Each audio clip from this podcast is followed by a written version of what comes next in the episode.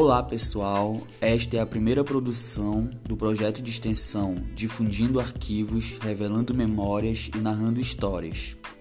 produzido por discentes do curso de Arquivologia da UFPA e coordenado por docentes da Faculdade de Arquivologia. O Instituto de Terras do Pará é o tema deste episódio.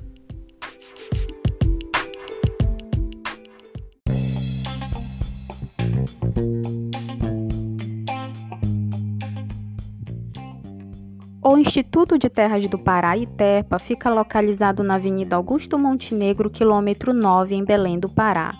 É uma autarquia estadual criada pela Lei nº 4584, de 8 de outubro de 1975, para garantir o acesso à terra,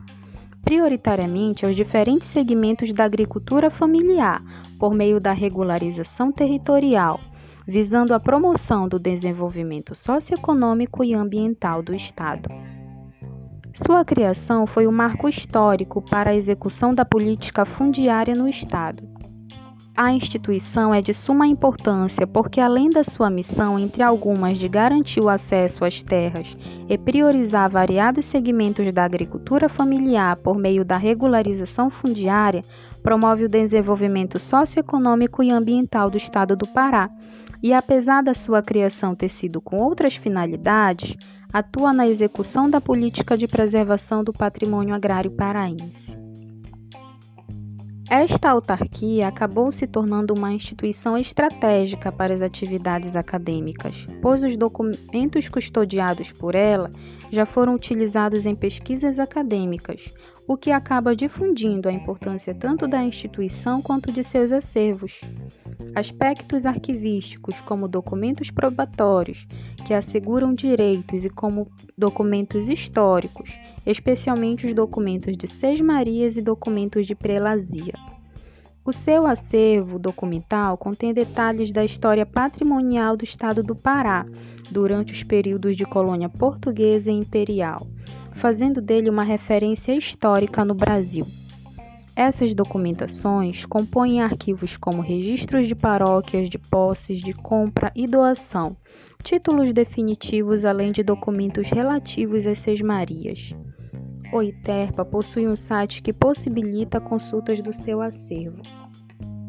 além de pesquisas e promoção de projetos, trabalhos acadêmicos. Entre suas publicações estão cadernos intitulados de Seis Marias, Regularização Territorial, Procedimentos Metodológicos de Varredura Fundiária, Territórios Quilombos e Ordenamento Territorial e Regularização Fundiária no Pará. Com isso, o Pará se tornou o estado com mais títulos de terras quilombolas no Brasil.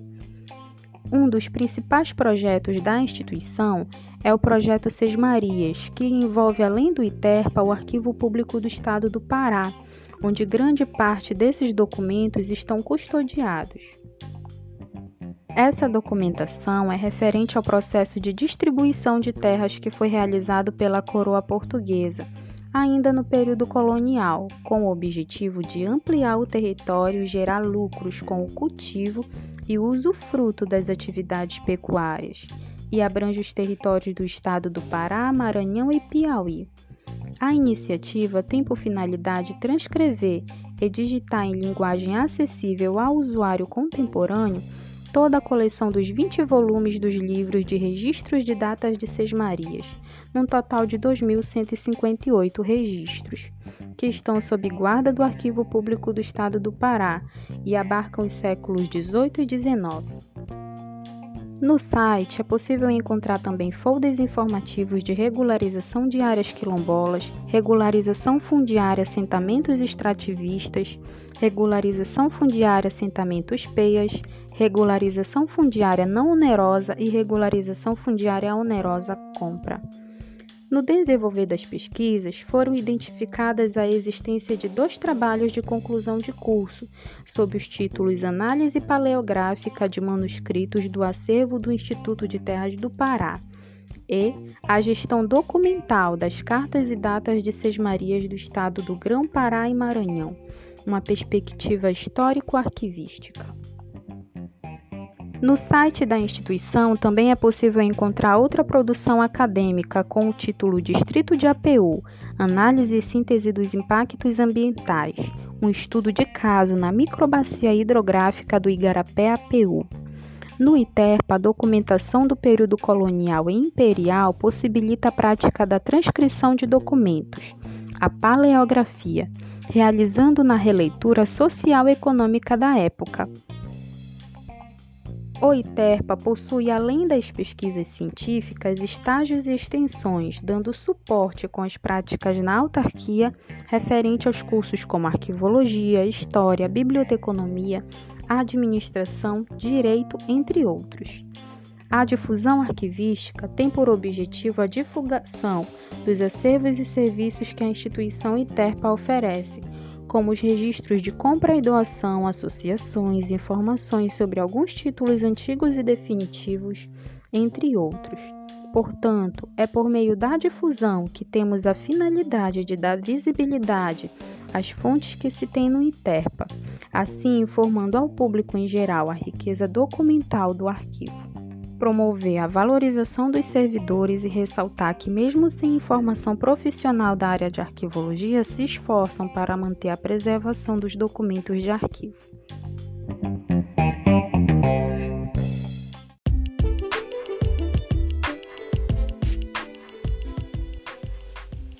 A seguir, contamos com a participação de dois egressos do curso de Arquivologia, Eliane e Evaci, que contarão sua experiência na instituição.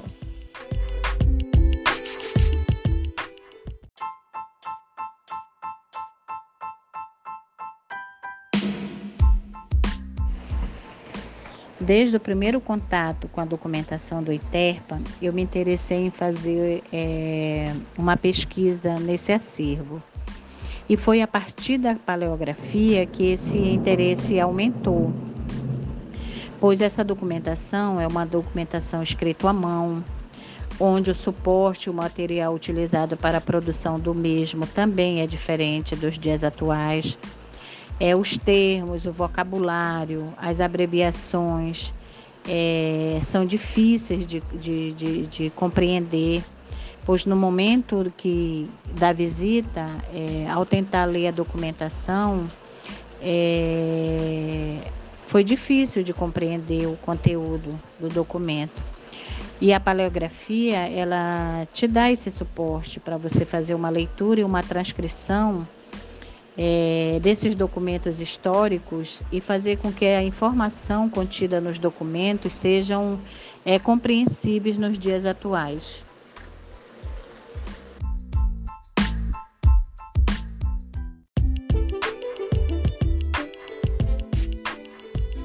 Levando em consideração os dois anos como estagiário do arquivo do Instituto de Terras do Pará, como experiência para a elaboração do meu TCC lá em 2019, eu destaco a importância dos documentos de terra devido ao seu valor histórico e probatório, principalmente na região amazônica, em que já foi palco de muitos conflitos por terra. Partindo disso, entre os muitos documentos valiosos ali no arquivo do Instituto de Terras do Pará, eu escolhi as Seis Marias, o que hoje os documentos de cartas e datas das Seis Marias carregam é um valor imensurável, devido sua existência desde o período colonial, perpassando pelo Império e os seus reflexos ali na República, onde teve forte influência é, no processo de organização dessa documentação. Esse processo de organização é que eu pude trazer no meu trabalho uma proximidade arquivística, fazendo um panorama histórico-arquivístico desse processo de organização da, das cartas e datas de Seis Marias e acabou que o que de início seria a importância das Seis Marias, né, seu valor histórico e probatório, acabou se desdobrando ali no processo de organização e como que essas fortes influências sociais, culturais e principalmente política e legislativa de toda a região amazônica, elas influenciaram ali né, nas tomadas de decisões, no processo de organização da documentação das Seis Marias. E hoje, como essa documentação guarda tudo isso dentre as suas entrelinhas, dentro do seu processo de armazenamento, no seu processo de organização, e isso influencia até os dias atuais nas tomadas de decisões estatais.